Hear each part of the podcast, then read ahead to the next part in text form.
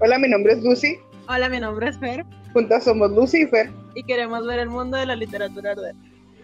Oh, muy bien, esto nos quedó bien. Bueno, empecemos episodio 2. Muy bien, comencemos con esto. Quedamos que hoy vamos, vamos a hablar de Orgullo y Prejuicio. Orgullo y Prejuicio. De Jane Austen, para los que no saben de, de libros pero quieren entrarle. Me em, llamó la atención porque hace, hace mucho que no leía un libro de una autora. Tenemos, tenemos más, bueno, al menos en la carrera, siempre tenemos este de estar leyendo a hombres. Y como nosotros vemos la literatura en habla hispana desde sus comienzos, me refiero a en México desde lo prehispánico y en España lo agarramos por la Edad Media. Ajá. Siempre son hombres los que escriben porque la mujer no tiene esta opción de escribir. De hecho, miramos muy pocas mujeres. Yo creo que básicamente Sor Juana. básicamente Sor Juana, con su papelito del primero sueño. Su mure papelito que el único que quiso escribir en su vida. Oye, si nada más hubiera escrito eso, hubiera sido gloriosa de por sí. No, no, no, es que no, o sea, tenía que escribir más porque es gloriosa. Dejemos de lado todas estas cuestiones y vamos a concentrarnos. Hay que aclarar nuevamente que esta es nuestra opinión personal nada de, de, las cuestiones críticas, que si bien estamos estudiando para ser críticos literarios, no vamos a hacerlo justo aquí, justo ahora, es una cuestión más de diálogo y de divertirnos. Creo que ya lo había dicho. Un buen rato. Sí, creo que ya lo había dicho la semana pasada. Es básicamente esta conversación que nosotros tenemos regularmente sentadas en, en una banca de la escuela mientras nos tomamos un jugo. y pues, tomamos una hamburguesa. Sí, o un combo, un combo de pobre estudiante. Ah, sí mientras, mientras hacemos eso, nosotros platicamos de este tipo de cosas y pues eh, nada más. Lo, la única diferencia es que ahora es a distancia y que ahora lo grabamos. Por lo demás, creo que somos bastante nosotras. Necesitábamos hacerlo porque no podemos estar la una sin la otra. Sí, la verdad es que sí. Y como este semestre que viene va a ser en línea hasta el momento, supongo que también lo necesitábamos, mínimo acortar la distancia un poquito. Sentirnos más cerca porque este encierro nos tiene un poco muy un poco mal, sí. separados, muy tristes. En fin. el violín más pequeño del mundo.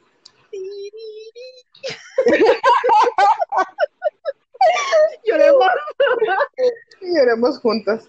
Pero bueno, volvamos. Orgullo y Prejuicio, Jane Austen, el siglo que fue 17, 18, no 17, me parece 1800. Sí, sí, 1800. La sinopsis rápida. Es la historia de a Elizabeth Bennet y su especie de romance. familia? Sí, bueno, para empezar su familia. Su familia que está conformada por cuatro hermanas, una mayor que ella, tres menor que ella, su papá y su mamá. Las tres hermanas más jóvenes creo que están locas cada una a su manera. Ay, sí. La, la mayor está como, es creo la exageradamente sensata porque también Jane tiene un ciertos aspectos que, bueno, ahorita vamos a hablar de eso en, cuando hablamos de los personajes. Es este romance que se empieza a dar entre ella y este hombre que es muy, muy rico, que queda muy por encima de, su clase, que es Darcy. Y pues parece una trama simple e incluso simplona y muy, muy, muy sencilla. Al principio yo pensé que iba a ser uno de esos clichés que estamos hartos de estar mirando y leyendo. ¿What, este, pero la verdad es un cliché diferente. O sea, sigue siendo un cliché. Ah, sí. Aceptémoslo. Pero no sé, o sea, tiene algo diferente que la atrapa y llama la atención bastante. Creo que más bien es la manera en la que, en la que Jane Austen narra las situaciones. Actualmente estamos muy acostumbrados a estos clichés que se dan en cinco segundos. A lo Romeo y Julieta, un día se enamoran, al siguiente día se declaran su amor y el tercer día juran que se van a casar o procuran casarse. O sea, no, te digo, desde el principio sabes que Elizabeth y Darcy se van a quedar juntos. Desde el principio. Spoiler. Y lo siento. no, es que no es spoiler, porque la misma autora lo menciona. Llega un punto en el que dice que todavía ni siquiera te das cuenta de la psicología de los personajes cuando la autora ya te dice que Elizabeth no se imagina que Darcy se va a fijar en ella. Te da como un anticipo. O sea, ya sabes. Creo que, creo que es en el, en el baile, ¿no? O sea, ya sabes, y pues es que es, es que es muy obvio, conforme vas leyendo el libro, es, muy obvio que se van a quedar juntos. Pero pese a eso, pese a que sabes desde el inicio el probable final, no es molesto leerlo. Jane Austen tiene una manera muy fluida de exponer las, las personas, las situaciones, y más allá de fluida, tiene una manera muy natural de desenvolver las situaciones. De hecho, me, estuve acordando un, poco de un cuento que nos pusieron en un examen. Creo que se llamaba Matar a un niño, no sé si te acuerdas. No, no recuerdo el nombre, pero sí me donde, En donde hablaba, o sea, empezaba la, el cuento, decía tal personaje y te lo presentan, ¿no? Dice, es, no se imagina que esta tarde a tal hora, en tal lugar, va a matar a un niño. Ah, es el niño que, que lo atropella. Exactamente, te clavas en la, en, la, en la historia porque, o sea, ya sabes lo que va a pasar. El punto aquí es saber cómo va a pasar y creo que es lo que hace Jane Austen. Y bueno, aquí ya voy a brincar a los personajes porque creo que son una, son el punto fundamental de la novela. Sí, es una cosa gloriosa. Si, si ella no hubiera desarrollado, desarrollado los personajes como lo hizo, creo que la novela se hubiera venido abajo por toda esta cuestión del cliché. Tienen muy ah. buenos personajes. Ah, bueno, a mi punto de vista, son muy, muy buenos los personajes, están muy completos. Sí, porque tienen un poco de todo y se complementan. Por ejemplo, Elizabeth, lo, que más me sorprende es que si te pones a leerlo, pensando en la época en la que Jane Austen lo escribió y lo publicó, Jane Austen es una heroína sin llegar a estas cuestiones feministas, que eso es algo que a mí me, me gusta mucho de ella. He visto, por ejemplo, y aquí voy a tirar un poco de veneno. He visto, por ejemplo, que en varios libros te dicen, sí, sí, es que la protagonista es muy inteligente porque se la pasa leyendo, pero en ningún momento se sienta a tomar un libro y leer. Te hablan de la ropa, te hablan de, de, hasta de cómo caminan los personajes, pero en ningún momento ese personaje que se supone que es lector, e incluso que se supone que es outsider, importa como tal. No, y otra cosa que llama mucho la atención hablando de que leen, es que te presentan la carta y tú lees la carta junto con ellos, ¿no? Cuando ah, están hablando de que tal persona le mandó una carta, no sé, a otra. Ah, claro. Eso también está muy interesante porque tú lees la, carta junto con ellos. Y tiene un poco de, esta cuestión epistolar. Claro, no como Drácula, por ejemplo, pero sí, sí tiene, sí tiene las, las cartas y te meten en la historia por medio de las cartas. Tú no, tú no pierdes estos detalles y más allá de, que sea un autor, un narrador presente, son los mismos personajes los que te hacen partícipe de la historia. Sí, bueno, Elizabeth para la época en la que se supone que, se hizo esta historia es demasiado inteligente. Sí. Y segura de sí está por encima de la media a fuerza. Sí, además de que no le da miedo exponer lo que piensa. Antes era de las mujeres calladitas se ven más bonitas y ella rompió por completo con esa situación. Sí, creo que, creo que eso fue un acierto de, de John Austen. Y las mujeres, más o menos la media, pues eran como sus hermanas, ¿no? Básicamente. Creo que eran más como Mary, como, como la, la que sigue de ella. Ah, ok. Tan miserable la sientes que ya ni te acuerdas cómo se llamaba. Lo siento, pues es que las protagonistas, bueno, las que siempre estuvieron en la historia son dos. Dos y media, porque la otra también. Dos y media. La que está loca como una cabra también participó. La comunista. la comunista. la que quiso compartir al novio. Qué horror. Dios, no, no. Lidia es la adolescente promedio mexicana. Ay, sí, tengo un conflicto con ella, me cayó un poco mal. Un poco, a mí me cae terriblemente mal. Es que no sé, todavía que hace su chistecito, se siente orgullosa de ello, cae mal. Ay, disculpen si se escuchó mi vecino pasar con su mofle. Perdón, es que aquí ya sabemos lo, el clásico vecino mexicano que siente que si le quita el silenciador al mofle se escucha como si el motor fuera mejor. Si pasa 10 kilómetros por hora y él jura que va a 350. Algo por el estilo. Bien, dejando dejando de lado las costumbres mexicanas, sí, Lidia, Lidia es un personaje que me molesta mucho, sobre todo cuando regresa, ya, ya después de lo que pasa con este soldado cuyo nombre olvidé, Wickham, ajá, sí. Es, muy molesta por esta cuestión de los diálogos, de, tratar a sus hermanas, incluso a las mayores, como menos, porque ella es una señora casada. Es que, no, no, no, y me respetas, compadre, porque tú todavía sigues siendo a los ojos de la sociedad una mocosa. No, y llega el punto en el que te, te, da gusto que le haya pasado lo que le pasó, ¿no? Como ah, termina claro, su... Claro, O sea, dices, es que se lo merece, o sea, por como es. su relación no iba a llegar a ningún lado y mucho más por su actitud. Sabes que eso también fue lo que me gustó. Creo que todas las, todos los personajes tuvieron, tuvieron lo que cosecharon. Desde el papá con Lidia, que tuvo que enfrentarse a, toda esa situación con Lidia y encima entenderlo para aplicarlo con las dos, las dos hijas menores que le quedaban. Él tuvo que aprender su lección. La, otra hermana, Kitty, Kitty también, ah. por medio de, la regada que puso Lidia, ella entendió su situación. Mary tenía toda esta depresión extraña de que nadie le hacía caso. Pobrecita.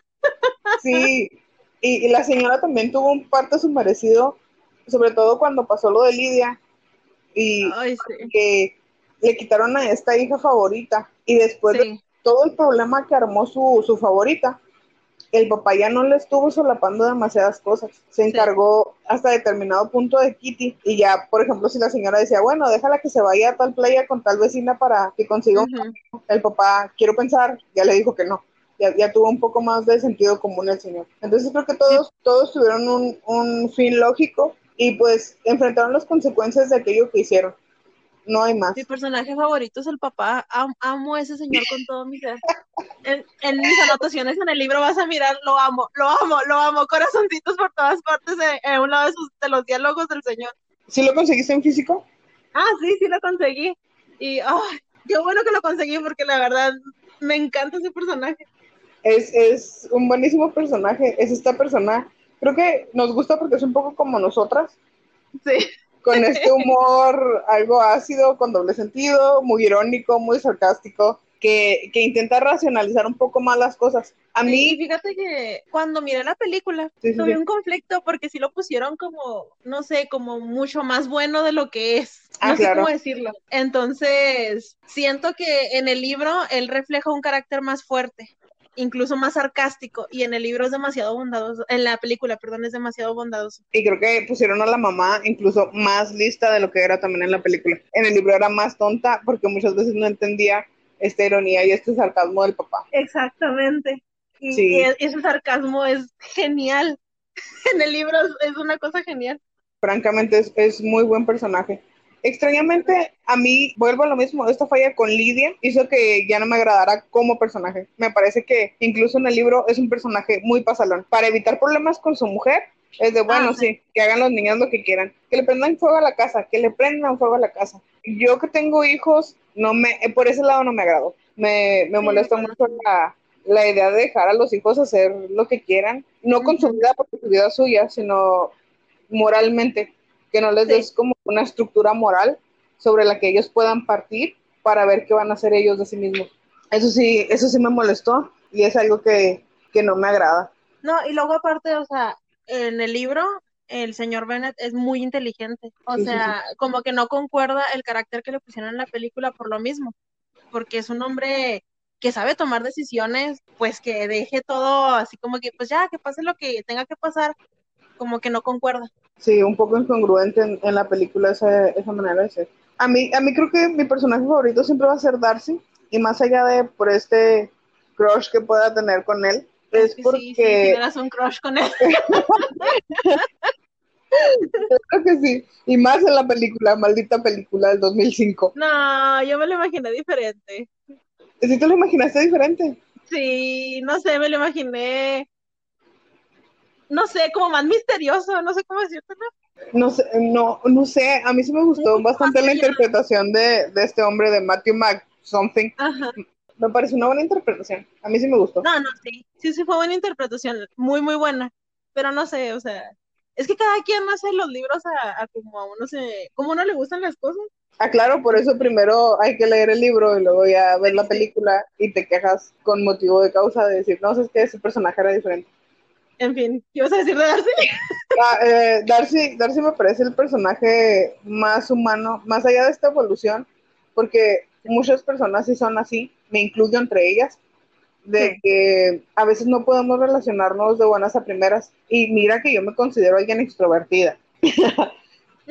pero, pero sí, o sea, no, no vas a, siendo una persona normal, no vas a demostrar el quién eres desde el primer momento. No. Incluso cuando dices que eres extrovertida, y que te encantan las personas y que todo lo demás, no es cierto que vas y le cuentas a las personas el cómo eres desde el primer momento. Eso no es cierto.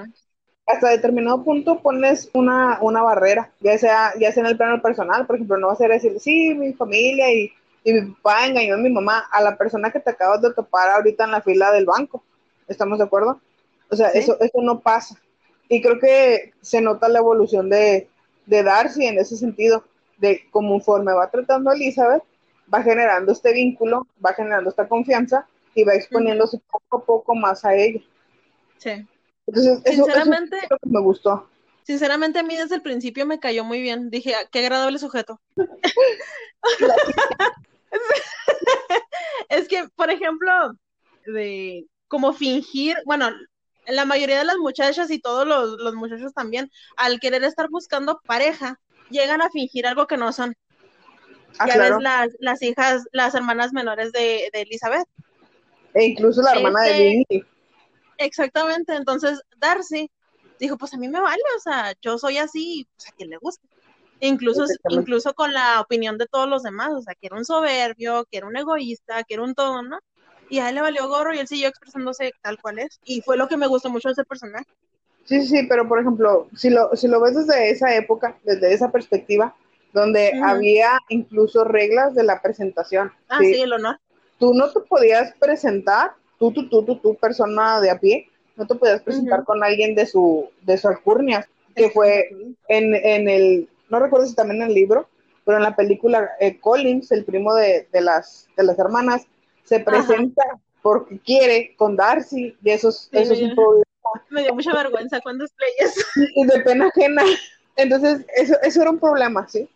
Otra es que, como él lo decía, él no es tanto de amistades, entonces él no iba a ir a correr a ser el primero en presentarse con otras personas. De ahí venía eh, la, la, idea de, que era orgulloso. No. Sí, no, y, y, volvemos a lo mismo del honor, o sea, él era una, mencionan que tenía porte de caballero, digamos que se le tome como un caballero, pues un caballero no va a ir a saludar a cualquier persona. Claro que no, y menos al párroco del, ranchito de su tía, por favor. Exacto.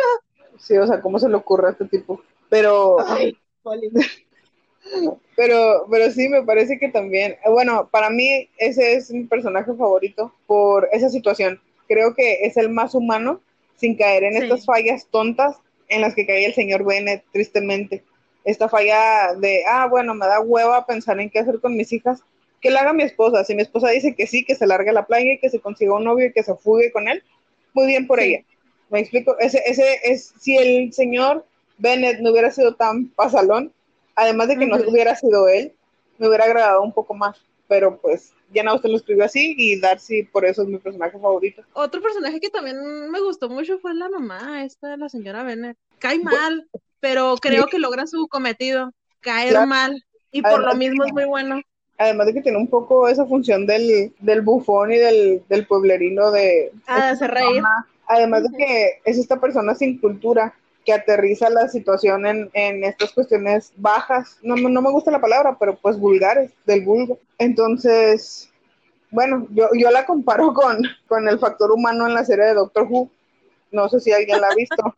Sí, porque Doctor Who es este tipo extraterrestre que viaja en tiempo y espacio, ¿no? Entonces, para poder explicarle a la audiencia cómo funciona determinada cosa o qué raza es o cuáles son las características, características de la raza, existe este acompañante del doctor que siempre es un humano. Entonces, le explica al humano e indirectamente le explica a la audiencia. Esa es la función de la señora Bennett. La señora Bennett es el humano del Doctor Who. ¿Sí? está Elizabeth explicándole la vida a la señora, el papá explicándole la vida a la señora, para que indirectamente se le explique a la audiencia. Esta, mujer, Jane Austen, tiene una habilidad de descripción muy intensa. O sea, es que la verdad, tú te sientes en medio de los personajes, tú los escuchas y los ves, los ves actuar. No sé, eso me gustó mucho de, este libro, que esta señora supo escribir muy bien, supo escribir muy bien a sus personajes. Ahora, ¿crees que genera una polifonía? Que una polifonía en la carga literaria es esta diferencia de las voces en las, ya sean las clases, en el sexo, en todas estas cuestiones. Entonces, ¿crees que genera Jane Austen una polifonía? Ay, no sé, pues yo creo que sí, ¿no? O sea, ¿sí te parece que, que hablan de diferente manera Bueno, es que todos están como muy por el mismo círculo. Más o menos. Sí, porque por ejemplo, incluso Wickham, que se supone que es como este factor pobre, el tipo fue educado por el papá de Darcy. Entonces, tiene esa educación de alcurnia, aunque no tenga el título. Entonces, sí, o sea, van muy por... por el, por el lenguaje. Sí. Se nota más que nada en los intereses, en las edades de cada personaje. Ok. Si me explico, por ejemplo, la mamá, la señora Bennett aferrada a casar a sus hijas y hablaba constantemente de, de, no sé, de la casa que iban a tener sus hijas, del esposo que iban a tener sus hijas. De los hombres solteros eh, en el barrio. Exactamente, y luego, por ejemplo, Elizabeth hablaba más de otras cosas como de libros, también obviamente van a hablar todos de parejas y de hombres y de mujeres, ¿no? Porque pues eso se trata en la historia, pero sí, sí se nota mucho más el cambio de lenguaje más que nada por la edad de los personajes. Fíjate que no lo había pensado de esa manera, pero creo que tienes razón. Sí, sobre todo también en las, en las hermanas menores, o sea, tú dices, ay, estas niñas, o sea, en lo que se fijan. Y estos millennials. Exactamente. es la edad, pues. Sí, pues sí, estamos hablando de que Kitty y Lidia tenían 14 y 15 años. Sí, pues, sí. Yo creo que va por ahí. Fíjate qué buen análisis, yo no lo había visto desde esa perspectiva. Me quedé como tú, no, no pude identificar si había o no una polifonía, pero creo que sí. Más allá de las clases, aquí se trata de las edades y de la perspectiva que tienen cada uno de lo mismo. Por ejemplo, cuando, cuando, hablan de, de la edad de un baile, por ejemplo, Elizabeth y, Jane tienen más este decoro de no presionar al que va puede ser el anfitrión. Pero Kitty sí. ¿y cuándo va a dar un baile, señor Bingley? Y que, ¿qué? Sí, no, y otra cosa que también esto, estuvo muy buena en este libro son las situaciones, o sea, cómo conectaron todos los personajes y todas las situaciones. Tú lo vas leyendo y dices, no, pues tal persona ya que es tía de tal personaje, y luego de repente se encuentran y, y va a cumplir, o sea, ese personaje y esa situación va a cumplir una función en la novela, ¿no? Ah, claro, no, más están ahí por estar. Exactamente. Creo que Jane Austen también trabajó muy, muy bien con eso.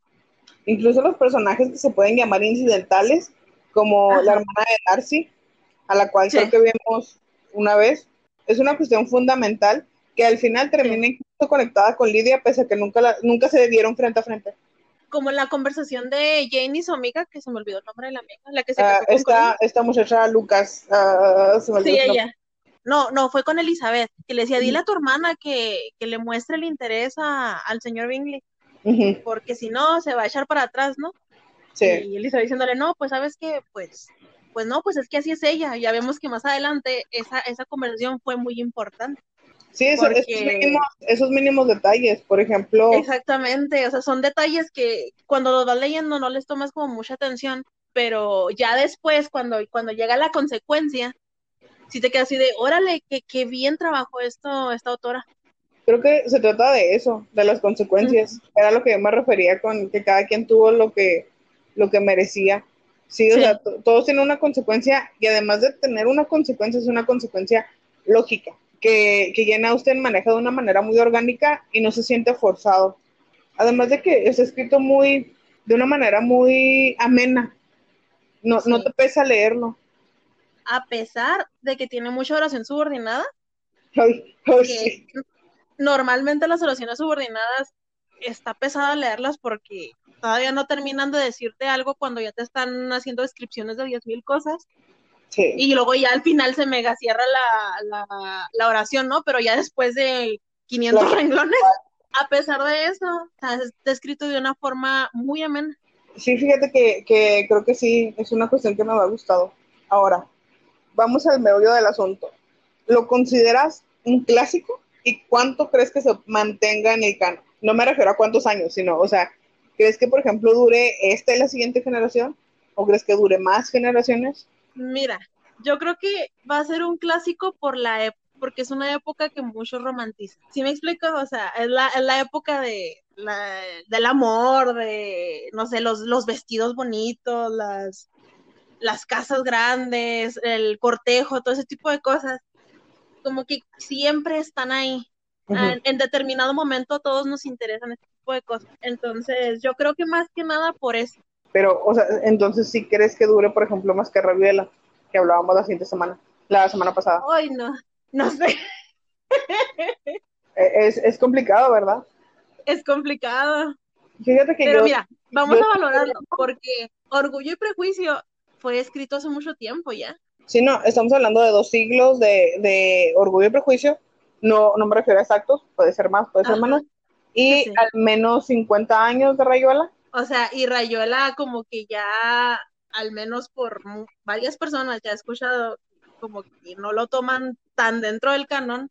De acuerdo con esas opiniones, creo que Orgullo y Prejuicio va un poco más a, hacer un clásico que Rayuela, Sí. Sobre todo por el tiempo. Yo creo que también por la cuestión de la sencillez en la, en la escritura. Rayuela es más este juego literario, específico en el público al que, al que Cortázar quería llegar. No lo escribió para cualquier persona de a pie, lo cual es muy triste. Pero creo que Jane Austen sí, sí lo escribió para un público generalizado. En primera, por, por la cuestión de que ella era una mujer en pleno siglo XVII, donde no tenían voz, donde no tenían voto, donde tenían por fuerza que darse un seudónimo masculino para poder publicar. Ese tipo de detalles que parecen mínimos. Me parece que, que por eso ella lo escribió para, para más audiencia, para que la gente pudiera adquirirlo sin importar que, que lo hubiera escrito una mujer. Entonces creo, que, por eso puede tener también un avance un poquito más lejano que el Rayuela. Y aparte el tema principal, el amor. O sea, es uno de esos temas a los que siempre vas a regresar. Sí, que en literatura conocemos como los mitemas, que es este tema, ajá, estos temas principales de, la humanidad, la vida, la muerte. El amor está dentro de, de esos mitemas y pues. Claro. O sea, siempre, o sea, en, por siglos y siglos la humanidad se, ha, eh, ha puesto atención en el amor, ¿no? y se ha pues, preguntado el cómo, el cómo ocurre, el por qué ocurre. Los poetas, simplemente, muchos de ellos hablan del amor. Entonces, este es un tema que no creo que pase de moda, sinceramente.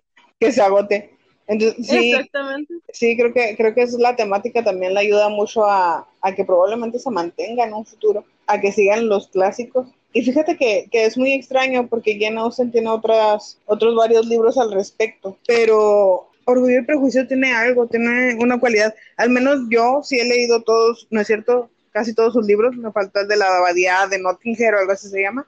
Oh, yo, pensé, no sabía que había escrito otra cosa, pensé que era sí. No, de hecho la abadía de Notting Hill lo califican como algo parecido a lo gótico. Yo no lo leí, no, no sé hasta qué grado sea o no sea gótico, pero todos los demás libros, Persuasión, es, Sensatez y Sensibilidad, Emma, todos estos, todos estos libros son, son de la temática romántica. La trata desde diferentes puntos, ¿sí? No recuerdo en cuál, es esta señora mayor que se enamora de un muchacho mucho más joven. Sí, y, o sea, para su época la mujer estaba muy adelantada. Es como el, Julio Verne del amor.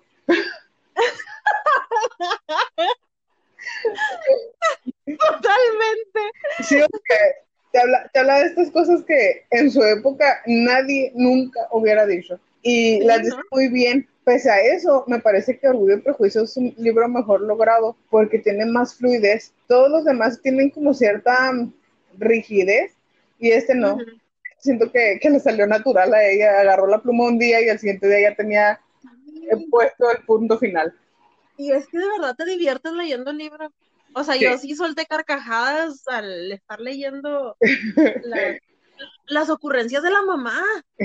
A mí me daba mucha risa.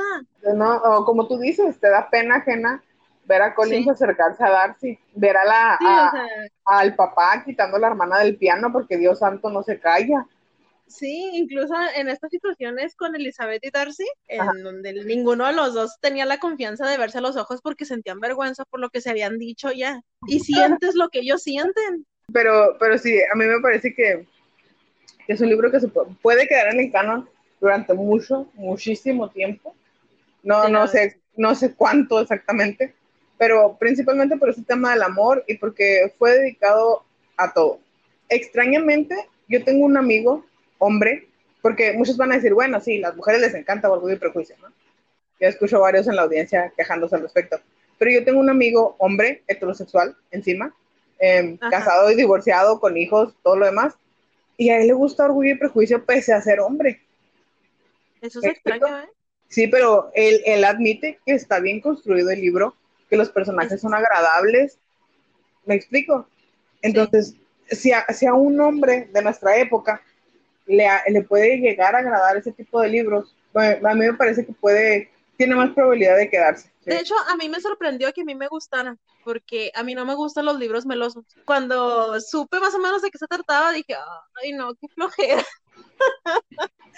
Pero no, o sea, de verdad, no sé, me gustó mucho, la historia está muy fluida, la, la escritura, las a mí me sorprendieron las descripciones de esta persona porque están muy, muy correctas, muy precisas.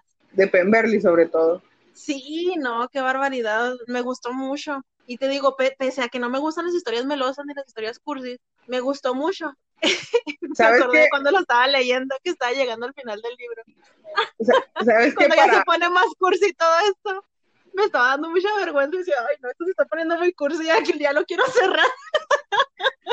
para, para el siguiente año, si todavía seguimos aquí para el 14 de febrero, creo que se va a ser nuestra, nuestra temporada, leer libros cursis, porque yo conozco, conozco varios que son muy buenos. Tengo familiares que piensan que porque son libros ya me va a gustar.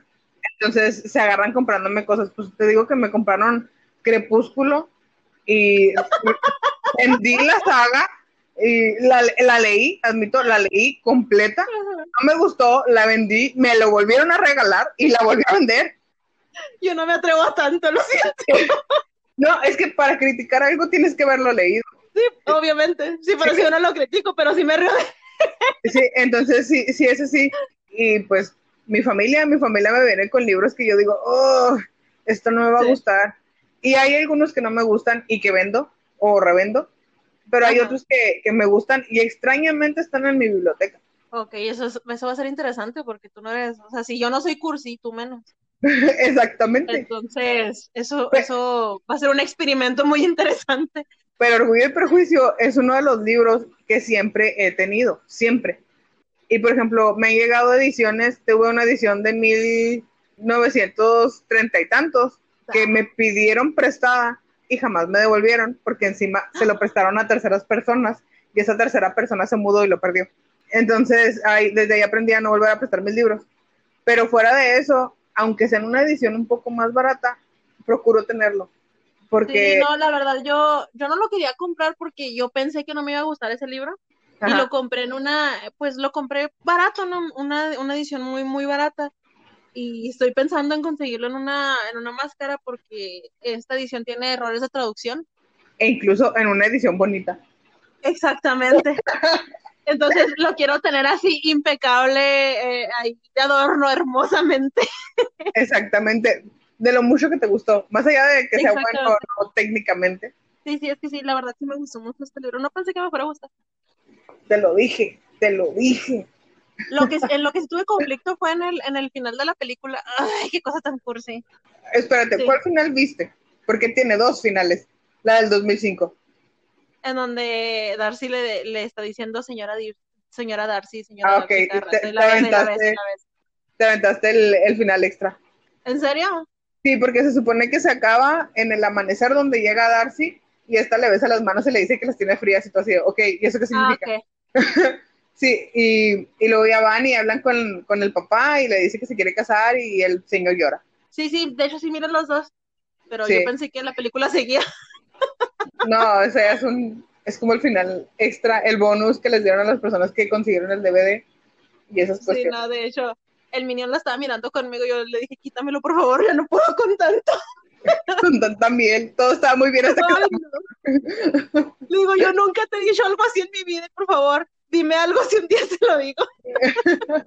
mátame, mátame si te llego a amar de esa manera. Demasiado meloso, qué asco.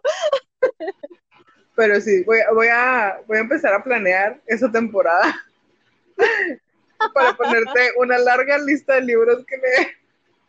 Eso va a ser muy gracioso. Me vas a hacer sufrir un rato. No, extrañamente no, no te voy a hacer sufrir. Te, te garantizo que hay cosas buenas por leer, pese a la miel y hay, cosas que encima tienen finales que no te esperas. Ah, eso está padre. Sí, hay, libros que sí los valen. Ah, hablando de eso, necesito hacer una aclaración, una proposición.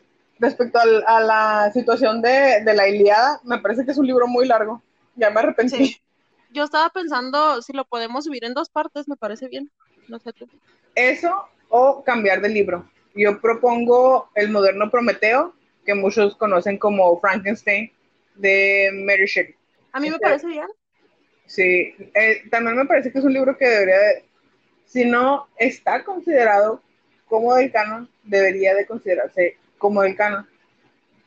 Pero bueno, ya hablaremos al respecto en su momento. ¿Sabes también otro libro sería interesante eh, leer para esta, para esta sección? El retrato de Dorian Gray.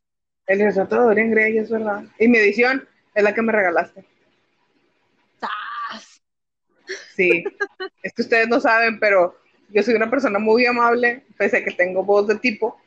Y, y si alguien me dice, ah, es que no he leído nunca ese libro, yo sé que, bueno, te lo presto, pero me lo regresas.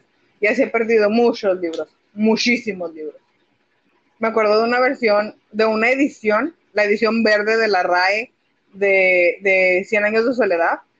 Ah, sí. Se la presté a una persona y esa persona me dejó de hablar y no me devolvió nunca mi libro. qué persona tan interesada. Sí, lo bueno es que ahora para, para el 10 de mayo me regalaron esa misma edición. No manches, qué buen pedo, Sí, soy muy feliz. Soy muy feliz. Qué buena onda. Sí, no, yo siempre he tenido una misma edición de Cien años de soledad. Si alguien es tan amable de regalarme más ediciones, más, más libros de esa edición. El comunismo se intensifica regalarnos. Ah, claro, claro. Que sean amables. Pero bueno, fuera de esas, de esas noticias eh, que yo quería aclarar antes de, seguir con esto de la, la, siguiente semana, que la siguiente semana tenemos cumbres borrascosas de mi libronte. No vamos a, leer Guinea porque hay muchas, muchas adaptaciones al cine y iba a caer en esta tentación de ver la película mejor. ¿Existe película de Cumbre? De Cumbres Borrascosas existe una de hace muchísimos años. Estaría interesante mirarla, ¿eh? Sí, te recomiendo que, hagas ese experimento de verla. de, de, ver hasta qué grado está bien adaptada. Claro, entiéndase la situación de la adaptación. Ningún libro, perdón, ninguna película va a ser como el libro, pero hay películas que están muy bien llevadas. Ejemplo, eh, Orgullo y Prejuicio del 2005, donde sale eh, Kira Knightley y Matthew McSomething. No, perdón, es que no me acuerdo del apellido. Esa es una muy buena adaptación. No viene así tal cual, no viene de forma textual cada diálogo ni, ni cosas por el estilo, pero me parece que sí. No, llevan muy bien la historia, a pesar de eso. Otra cosa para también ya para definir. La semana pasada no definimos a partir de qué años va a ser esta situación de los nuevos clásicos, que es nuestro último episodio. Yo propongo todo lo que venga después del boom, ¿sí? Porque okay. todavía entra en, los nuevos clásicos, todo lo de García Márquez todavía entra en los nuevos clásicos. Sí. ¿Me explico? Entonces, sí, yo creo que ya, ya todo lo, que venga después del boom, porque sí tengo varias, varias cosas ahí que, que les voy a presentar, porque varios son libros que, me llegaron directamente a los autores, entonces va a estar interesante. Qué padre. Bueno, oye, más que quieres ¿recomiendas, ¿recomiendas Orgullo y Prejuicio? Ah, recomiendo Orgullo y Prejuicio. Sí, fíjate, y se lo recomiendo a todos, no nada más a las muchachas que quieran un romance. Sí, yo también lo recomiendo a todos. También a, los, a, los, a los hombres que se sientan, porque los hay, los hay. Hay hombres que se sienten todavía caballeros y sienten que las mujeres ya no son suficientemente damas, que a veces somos muy, muy hombrunas o muy... es, que es la verdad, a veces caemos las mujeres en eso y luego todavía queremos un, un, un hombre como Darcy y te casas tú no eres precisamente Elizabeth Bennet, compadre. Exacto. Mm, entonces, sí, se lo recomiendo también a los hombres que quieran como ver cuál sería la situación idónea para que ellos también tengan algo de, felicidad. Entonces, sí, yo eso lo recomiendo a todos, no importa la edad. Bueno, quizá más de 15 años, porque muchas cosas a los menores de 15 años no les van a parecer relevantes. Eh, y luego, por ejemplo, estamos mirando la diferencia, ¿no? Por ejemplo, Rayuela era más, es más, está más dirigido a personas que ya sepan un poco más de la vanguardia. Y Orgullo y Prejuicio, ¿no? Lo puede leer cualquier persona y le va a entender perfectamente, aunque no entienda las costumbres de la época. Ah, sí, claro. Pero, por ejemplo, hay costumbres que vienen, otra vez el vecino, este, perdón, hay costumbres que vienen, vienen ahí mismo explicadas por los personajes. Sí. Que cuando se acerca Collins con, con Darcy, eh, Elizabeth le dice, no porque él es el de mayor abolengo, el de mayor rango, posición, él, ajá, él tiene que acercarse a usted, no usted a él, pero Collins igual se larga. Ese tipo de situaciones, o, o también esto de, de la dote, que ya no se usa mucho ahora, tristemente todavía se usa, pero ya no se usa mucho ahora, entonces no se entiende muy bien el concepto de la dote, pero cuando pasa todo esto de, Lidia, te lo explican, porque el tío, que es el, eh, el intercesor de, toda, de todo el problemón que arma Lidia, constantemente le está mandando cartas a las muchachas y le está mandando cartas al papá, explicándole cómo va quedando la, la, cuestión de la dote. Son todas estas cuestiones que, que a lo mejor no son de nuestra época y si no quieren leerlo, por ejemplo, si te lo pusieran en la preparatoria, en la secundaria, porque lo tienes que leer por fuerza, a lo mejor no le entiendes porque no te llama la atención o porque te obligaron a prestarle atención. Pero si lo lees por gusto y con gusto, todas estas cosas fuera atemporales, no te van a parecer tampoco un problema tan, tan grande. No, no, no, la verdad es, es muy entendible ese libro. Y sus personajes. Además de que creo que tiene un personaje para cada tipo de persona en un rango bastante amplio, entonces con alguno te tienes que identificar. Sí, la verdad sí. Yo sí me identifiqué con uno. Con Collins, estoy segura. Oh, no, con la señora Bennett. Ah, desgracia, no, tú te identificaste con el señor Bennett. Sí, la verdad sí. Ya lo sabía. Lo amo con todo mi ser. Yo sí de cuando acabé el libro, yo, yo me quiero casar con él, no me quiero casar con nadie más. Señor Bennett, venga a mí. Divorciese, que al cabo su esposa está loca. Y extrañamente, pese a eso, creo que se amaban de verdad. La verdad, sí, sí, sí me quedé pensando, así, ¿por qué se casó con ella? Pero, pues, igual. viene predicándoles a sus hijas de, del amor, básicamente, de que se fijen en que quieran al muchacho, pues. No el dinero. exactamente. Porque él sí la quiso a ella. Y pues, eso fue Orgullo y Prejuicio, con nuestra explicación de una hora y poco más. Rayos, ¿cómo hablamos? Es que cuando hablas de libros es para largo, no sé. Es imposible bajarle al, al tiempo. Y mira que creo que aquí nos estamos absteniendo de muchas cosas. Sí, la verdad que sí, sí le estamos cortando mucho por, por el tiempo, más que nada. Por la audiencia. Pero bueno, muy bien. Despidámonos. Yo fui Lucy. Yo fui Fer. Juntas somos Lucifer. ¿Y qué? ¿Qué seguía? y se acabó.